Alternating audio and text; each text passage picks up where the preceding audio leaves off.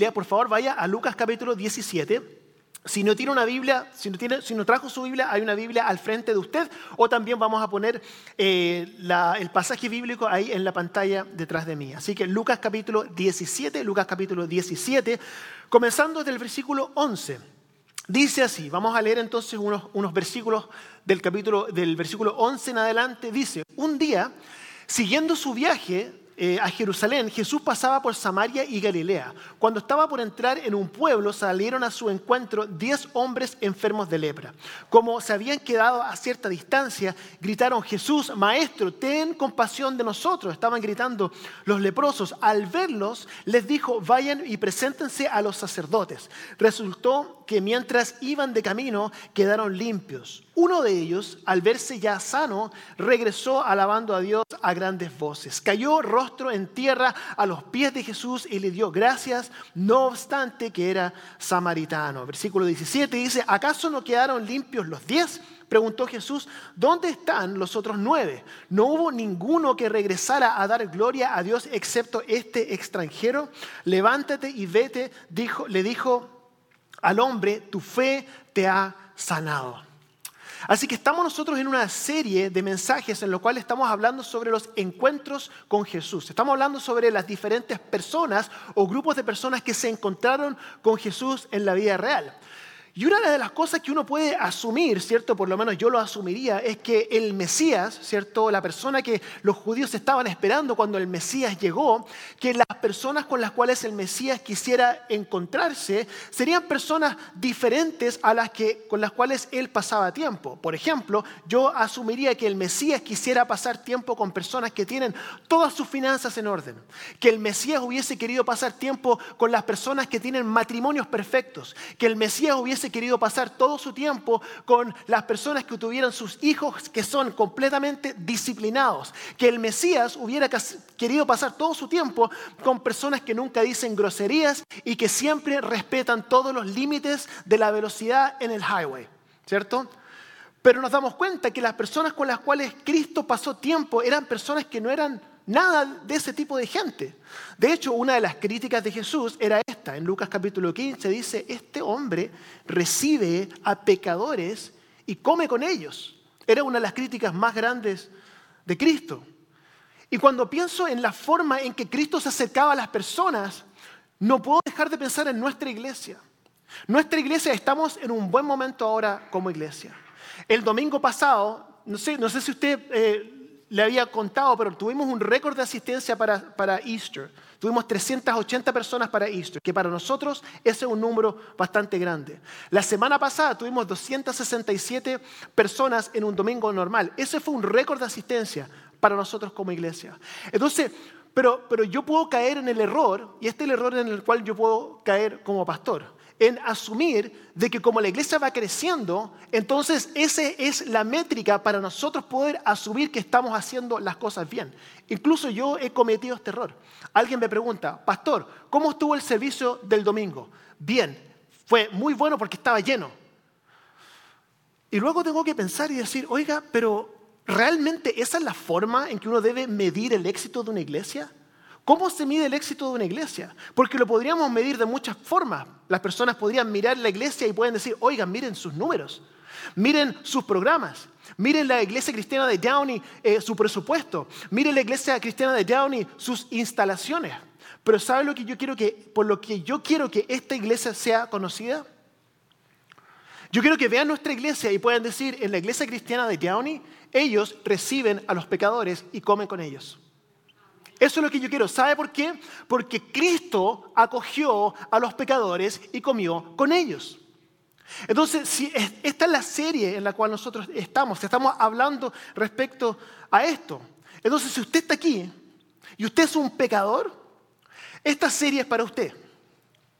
Ahora, si usted está aquí y usted dice, no, esta serie no es para mí, porque yo tengo toda mi vida en orden, entonces creo que tiene que usted mirar un poco más profundo o preguntarle a su esposa o preguntarle a su esposo o preguntarle a su mejor amigo porque él o ella le van a poder aclarar que su vida, aunque usted piense que está en orden, realmente no lo está. Así que esta serie, hermanos y hermanas, es para todos, incluyéndome a mí, porque usted y yo somos pecadores y lo único que nosotros tenemos de diferente con el mundo es que tenemos a un Cristo que murió y nos, y nos rescató para que nosotros pudiésemos ser presentables ante Dios. Y si nosotros pensamos que la diferencia es cualquiera otra que esa, entonces el pecado que nosotros tenemos es la arrogancia. Porque Cristo es la única diferencia. Entonces hoy día quiero hablar respecto a la interacción que Cristo tuvo con estos diez leprosos.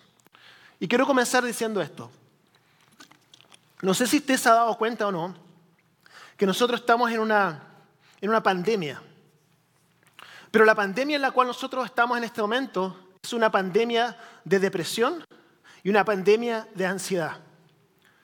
Usted mira alrededor y se da cuenta que usted le pregunta a un joven, un teenager, le pregunta, ¿cómo estás? ¿Cómo te sientes?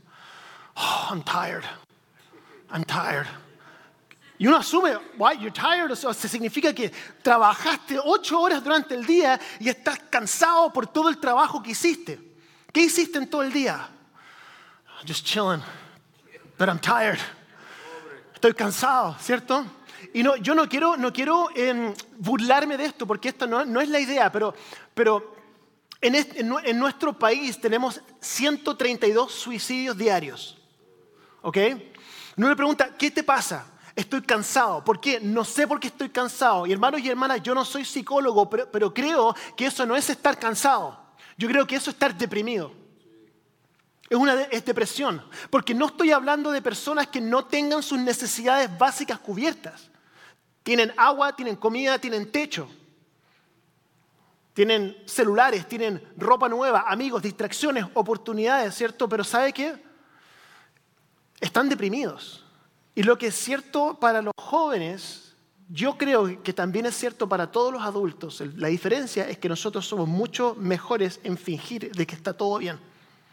Pero si somos honestos con nosotros mismos, nos vamos a dar cuenta que no estamos solos. Mire, la suposición es esta, que la razón por la cual tenemos depresión y ansiedad es por estrés, por depresión y por todas estas cosas en nuestra vida, pero la verdad es que muchas, muchas veces podemos asumir que la razón por la cual nos sentimos como nos sentimos es por exceso de trabajo, y no es por eso, no es por exceso de trabajo, es por falta de propósito y falta de dirección. Uno puede haber trabajado todo el día y estoy cansado al final del día. Estoy cansado físicamente, pero estoy motivado. Estoy esperando el otro día, ¿cierto? Tengo una dirección en mi vida, tengo un propósito, sé por qué estoy aquí. Ese es el problema.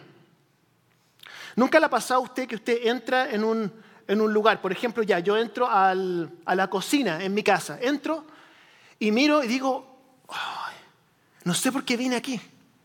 Sé que vine a algo, pero ¿por qué? No me acuerdo. ¿Le ha pasado alguna vez? Solamente yo. ¿Cierto?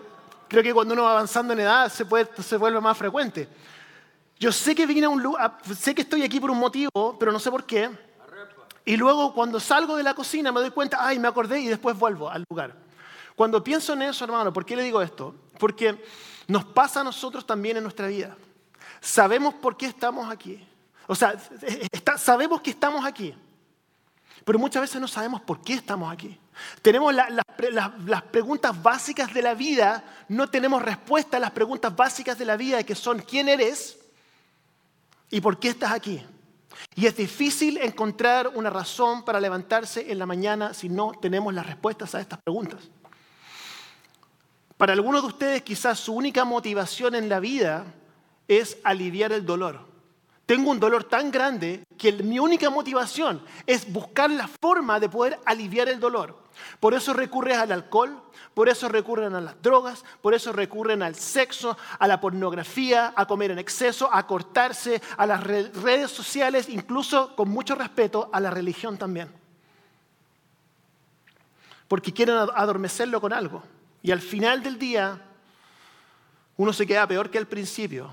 Por la ley de diminishing return, ¿cierto? Mientras más uno lo hace, ¿cierto? Más necesita para uno sentirse mejor. Entonces, yo espero, hermanos y hermanas, que cada domingo, cuando usted venga a la iglesia, Que usted se vaya no con una carga más grande que la que vino, sino que usted se vaya sintiéndose mejor, sintiéndose con esperanza, descubriendo, porque la Biblia nos dice, nos responde esas preguntas de quién soy yo y por qué fuimos creados y qué estamos haciendo en este mundo. Entonces todos los mensajes que yo predico tienen ese propósito en mente, que usted se vaya sabiendo que hay esperanza, que usted pueda encontrar alivio para su carga. Y lo mismo es cierto con la historia de hoy día, la historia de los diez leprosos. Así que vamos a hablar un poco respecto a esta historia. Entonces Jesús iba, Jesús iba camino a Jerusalén, ¿cierto? Iba a ir a Jerusalén a entregar su vida, a ser crucificado por el perdón de nuestros pecados. Y se encuentra con diez leprosos. Y estos diez leprosos tenían que mantenerse a cierta distancia. ¿Por qué tenían que estos leprosos mantenerse a cierta distancia? Porque en los tiempos de Jesús los leprosos tenían que dejar sus hogares y sus familias.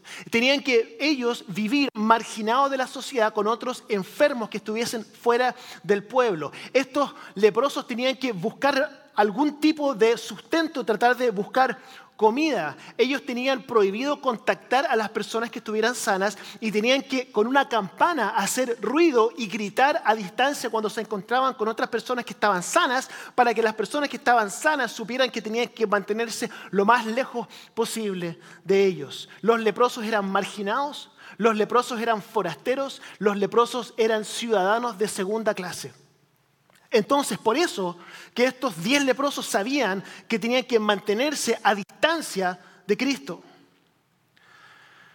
¿No es esto cierto para muchas personas también? Jesús nunca va a tener nada que ver conmigo.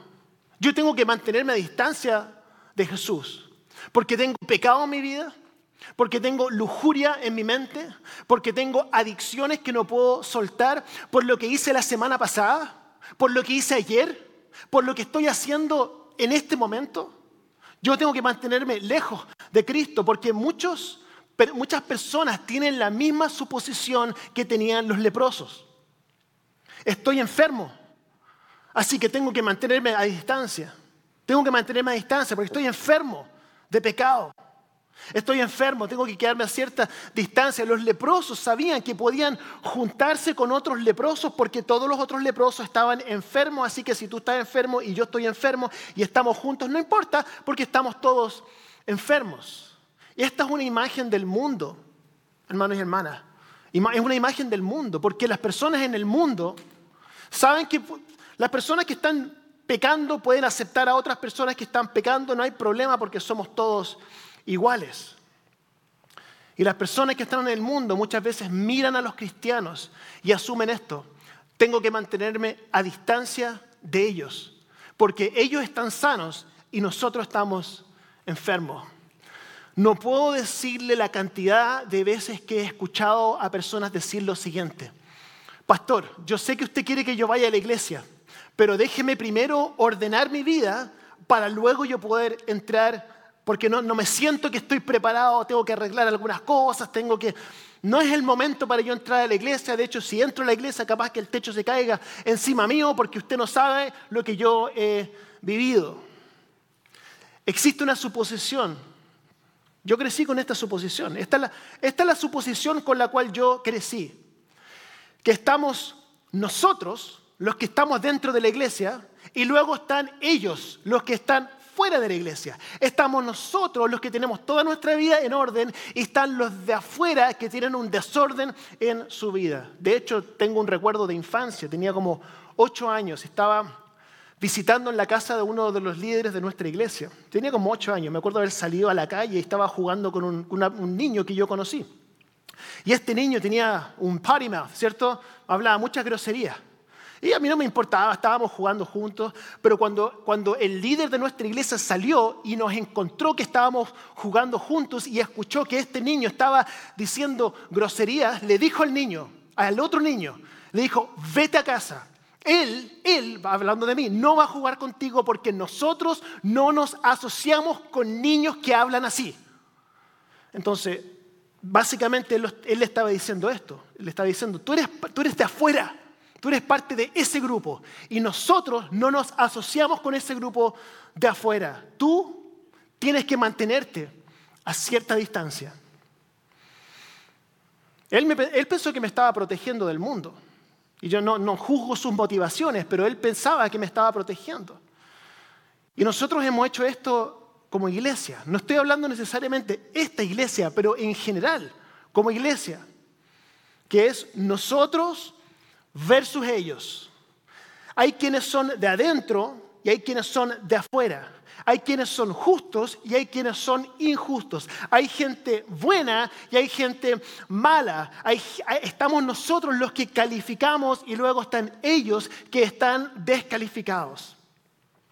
Nosotros tenemos una idea retorcida de que tenemos que mantener a los pecadores a cierta distancia para nosotros no terminar contaminados como ellos. Yo crecí escuchando esto. Crecí escuchando, nosotros somos diferentes al mundo. Nosotros somos diferentes al mundo. Nosotros somos diferentes al mundo. El mundo es de una cierta forma y nosotros aquí, nosotros no, nosotros somos diferentes. Pero yo no entendía qué se refería con esto. No, lo entendía. Yo, yo asumía que la diferencia entre nosotros y el resto del mundo era que nosotros nos comportamos bien tenemos nuestra vida en orden, tenemos nuestros matrimonios perfectos, tenemos nuestros hijos disciplinados y los del mundo no. Yo pensé que esa era la diferencia y es por eso que muchas veces uno se queda atascado en un dilema. Y este es el dilema, yo no sé si usted le ha pasado o no. Dígame si usted alguna vez ha escuchado que alguien dice eso. Mire, yo conozco a personas no cristianas que se comportan mucho más como cristianos que los cristianos que yo conozco. ¿Cierto? Ok. Y cuando me decían eso, yo decía, oiga, no, es que es imposible.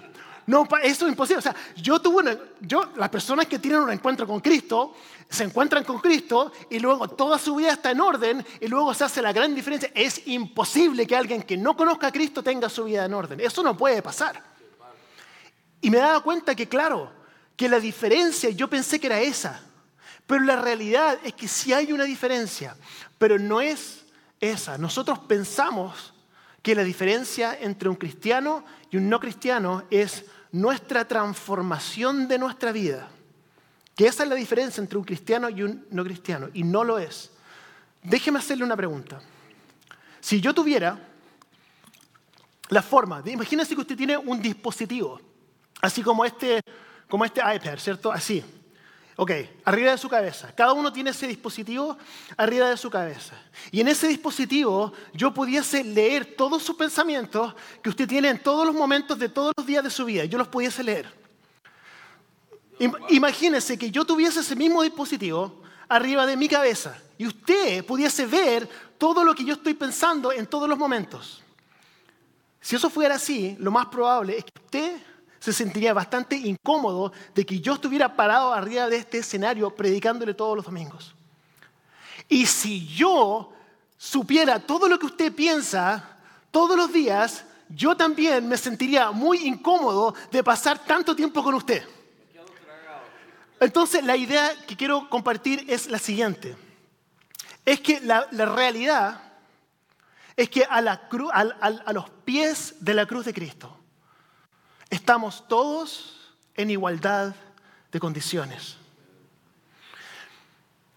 La diferencia no es lo bueno que nosotros, hermanos y hermanas, la diferencia no es lo bueno que nosotros somos, sino lo bueno que fue Él de tomar nuestro lugar. Esa es la única diferencia, lo cual no nos hace mejores que nadie. Solo nosotros ponemos nuestra fe en el que fue mejor que todos. Y como iglesia, hermanos, necesitamos entender esto. La iglesia no es un gimnasio, imagínense, la iglesia no es un gimnasio espiritual en el cual toda la gente sana se reúne para ejercitar o para mostrar sus músculos de santidad, sino que es un hospital para enfermos que necesitan un médico. Esa es la iglesia que quiero que nosotros seamos, porque esa es la iglesia que, Cristo quiere que nosotros seamos. Déjeme hacerle otra pregunta. Si usted tuviese una, un, un un error, un pecado grande, un pecado público, algo que a usted le diese vergüenza, ¿cierto? Algo que le pasara, quizás un pecado sexual, un robo, gambling, un divorcio feo, algo o algo peor. Si usted, si usted tuviera que vivir algo así, déjeme preguntarle esto. ¿Sería la iglesia el primer lugar al cual usted correría? Yo, hermanos y hermanas, he visto a tanta gente equivocarse, pero a lo grande, a lo grande. Y las personas en la iglesia son las primeras en darle la espalda. ¿Cómo pudo hacer eso? ¿Cómo pudo ella hacer eso? Oye, ¿acaso no son cristianos? Yo pensé que eran cristianos. Son los primeros en darle la espalda. ¿Y sabe por qué le digo esto? Porque nosotros hablamos mucho respecto al perdón de pecados y hablamos mucho respecto a la gracia, pero es cosa que alguien caiga abajo para nosotros decir inmediatamente, no voy a tocar a ese leproso. Tú tienes que mantenerte a distancia. Por eso vuelven al mundo, porque el mundo los va a aceptar tal cual como son. Yo no quiero, hermanos y hermanos, ser una iglesia donde los pecadores tienen que mantenerse a distancia. No quiero eso, porque Jesús nunca lo hizo. Yo quiero ser una iglesia como Jesús que recibe a los pecadores y come con ellos. Hay una diferencia entre recibir a los pecadores y comer con ellos. Una cosa es recibir a los pecadores. Todos los domingos estamos felices de ver personas nuevas que participen dentro de nuestra iglesia, ¿cierto? Todos somos pecadores, entonces cuando alguien entra por esa puerta, ¿cierto? Bienvenido al grupo de pecadores, somos todos pecadores y estamos todos en igualdad de condiciones. Esa parte es fácil, pero comer con ellos, comer con ellos es diferente. Estamos haciendo una distinción porque en la cultura judía tener una, una compartir el alimento con alguien era algo profundo, algo íntimo. Te estoy dando la bienvenida a mi casa, estamos participando juntos. Es diferente. Em, y Jesús constantemente está rompiendo esta división. Tú y yo, usted y yo, estamos bajo la ilusión muchas veces que estamos los sanos, que somos nosotros, y luego están los enfermos, que son los que están afuera. Y no es verdad. No es verdad. La única división es esta. Hay enfermos que saben que están enfermos y hay enfermos que creen que están sanos. Esa es la única diferencia.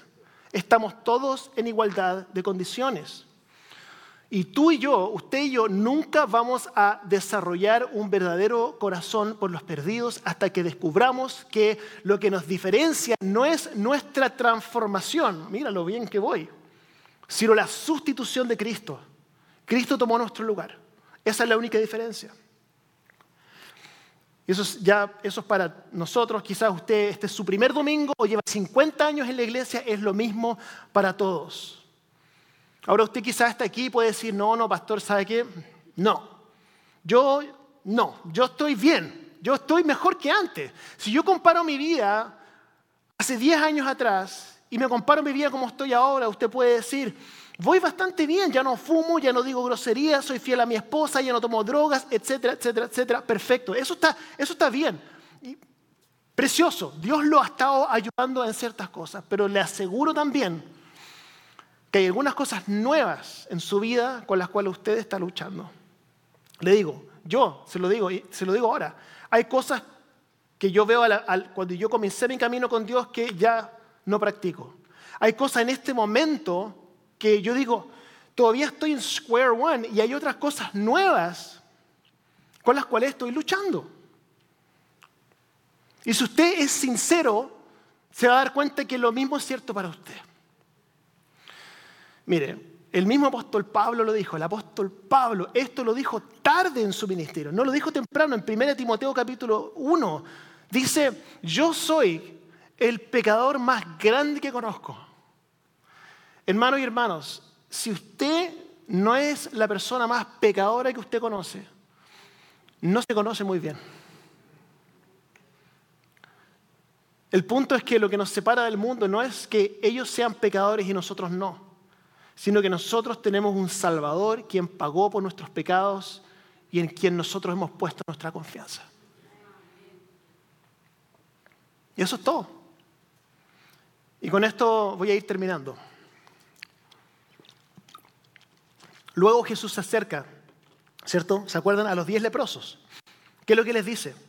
Vayan y muéstranse a los, sacerdotes, porque eran los sacerdotes los que podían determinar si la persona estaba sana o estaba enferma. Mientras iban, fueron limpiados. Es interesante porque el milagro que Jesús hizo no fue como otros milagros. No fue, se sano y se sanó. No. Vayan a mostrarse a los sacerdotes. Y mientras iban caminando, iban siendo sanados. Lo cual lo encuentro interesante porque algunos de ustedes quizás están orando por un milagro. Y usted quiere que Dios haga un milagro. Pero Dios a usted no le va a dar un milagro, sino que lo, lo va a invitar a un proceso. A un proceso con Dios. Y en ese proceso Dios va a ir contestando su oración. Posiblemente. Eso es nota al margen. Pero la pregunta que quiero hacerle hoy día es esta. ¿Cuántos leprosos fueron limpiados? Diez. ¿Cuántos regresaron a dar gloria a Dios? Uno. Volvió, ¿qué es lo que dice? Volvió alabando a Dios en alta voz. Versículo 16, se arrojó a los pies de Jesús y le dio gracias. Esto es lo que yo quiero que usted vea hoy día. Todos fueron sanados, todos, los diez fueron sanados. No solamente los buenos, no los que tenían su todas sus finanzas en orden, no los que tenían matrimonios perfectos, no solamente los que tenían hijos disciplinados, no solamente los que nunca decían grosería, no solamente los que nunca se pasaban del límite de velocidad. Todos, todos fueron sanados. Lo mismo es cierto para toda la humanidad hermanos y hermanas. ¿Ven el paralelo para la humanidad? Juan, 1 Juan 2.2 dice así, Él, Cristo, es el sacrificio por el perdón de nuestros pecados y no solo por los nuestros, sino por los pecados del mundo. ¿A qué se refiere con esto? Que la sanidad, igual que los diez leprosos, la sanidad para todo el mundo está disponible para todos nosotros. Cristo murió una vez por todos para, para pagar por todos los pecados del mundo y esa salvación está disponible para todos, todos. La diferencia es que no todos vuelven a Jesús. Jesús viene por todos, pero no todos vienen por Jesús. Y de eso quiero hablarle un poco antes de terminar. De la misma manera en que todos estamos muertos en pecado, como los leprosos, la salvación también está disponible para todos, como lo fue por los leprosos. Pero no todos vienen por Jesús. El versículo 17 dice así. Jesús preguntó, ¿no quedaron limpios los diez? Y Cristo está diciendo, ¿acaso no morí por todos? ¿Dónde están los otros nueve? Y usted dirá, ¿quién soy yo? ¿Soy uno de los nueve o soy el uno? Entonces lo que quiero invitarlo a usted a hacerse esa pregunta hoy día, quiero que podamos tomarnos un momento, y este es un momento para usted. Si podemos cerrar nuestros ojos inclinar nuestros rostros, este es un momento para usted. Voy a, decir, voy a decir algunas cosas y luego vamos a orar. Porque quizá usted está aquí hoy día y ha tenido un concepto erróneo respecto a nosotros versus ellos. Usted ha pensado en su vida que la, la diferencia entre un cristiano y un no cristiano es que un cristiano está mejor comportado que el resto y eso es todo. Pero quizá usted está aquí y quiere comenzar a ser una persona que recibe a pecadores y come con ellos. O quizá usted está aquí y usted ha sentido toda su vida que usted no es lo suficientemente bueno o buena. Y yo quiero decirle algo que espero que le entre a su corazón. Que ese pecado que usted no puede olvidar, ese error que a usted lo atormenta, esa mala decisión que usted no puede dejar de lado, esos pecados que usted no puede olvidar, Dios elige no recordarlos. La invitación es esta para hoy día que usted venga a Jesús a recibir perdón, a recibir sanidad, a recibir esperanza, a recibir amor, a recibir aceptación. Cristo murió por todos. La salvación está disponible para todos. Y la pregunta es esta. ¿Usted va a ser uno de los nueve o va a ser el uno que regresa? La invitación de hoy día es que usted regrese a Cristo y le dé gloria a Dios. Si usted quiere entregar su vida a Cristo en esta mañana simplemente con los rostros inclinados y los ojos cerrados, solamente le voy a pedir a usted que levante su mano y la baje y yo voy a orar por usted. Amén, amén. Dios le bendiga, amén. Dios le bendiga, Dios le bendiga, amén, amén, amén. Señor Jesús, damos gracias en esta tarde por, por el perdón. Damos gracias por tu sacrificio. Damos gracias porque lo que tú hiciste en la cruz por nosotros cubrió todos los pecados del mundo. Gracias Señor, porque de la misma forma en que sanaste a los diez leprosos, también sanaste a toda la humanidad. Y queremos orar, Señor, que, que personas puedan regresar a ti, recibiendo este perdón, recibiendo esta sanidad, puedan regresar a darte gloria a ti. Y doy gracias por todas las manos que se levantaron hoy día. Pido bendición por ellos, protección por ellos, prosperidad para cada uno de ellos, Señor. Damos gloria a ti, Señor, en esta mañana, en el nombre de Jesús. Amén.